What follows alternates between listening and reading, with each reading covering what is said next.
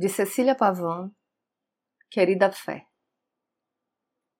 E penso que um novo período começa em minha vida que é o de ser eu. Ser eu é ir flutuando e também me arrastar. Flutuar e me arrastar ao mesmo tempo.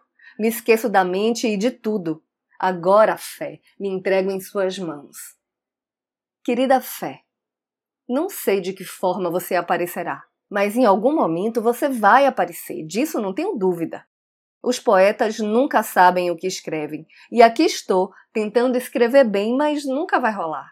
E cá entre nós, querida fé, se você aparecer transformada em algo, não acredito que seja transformada em poema.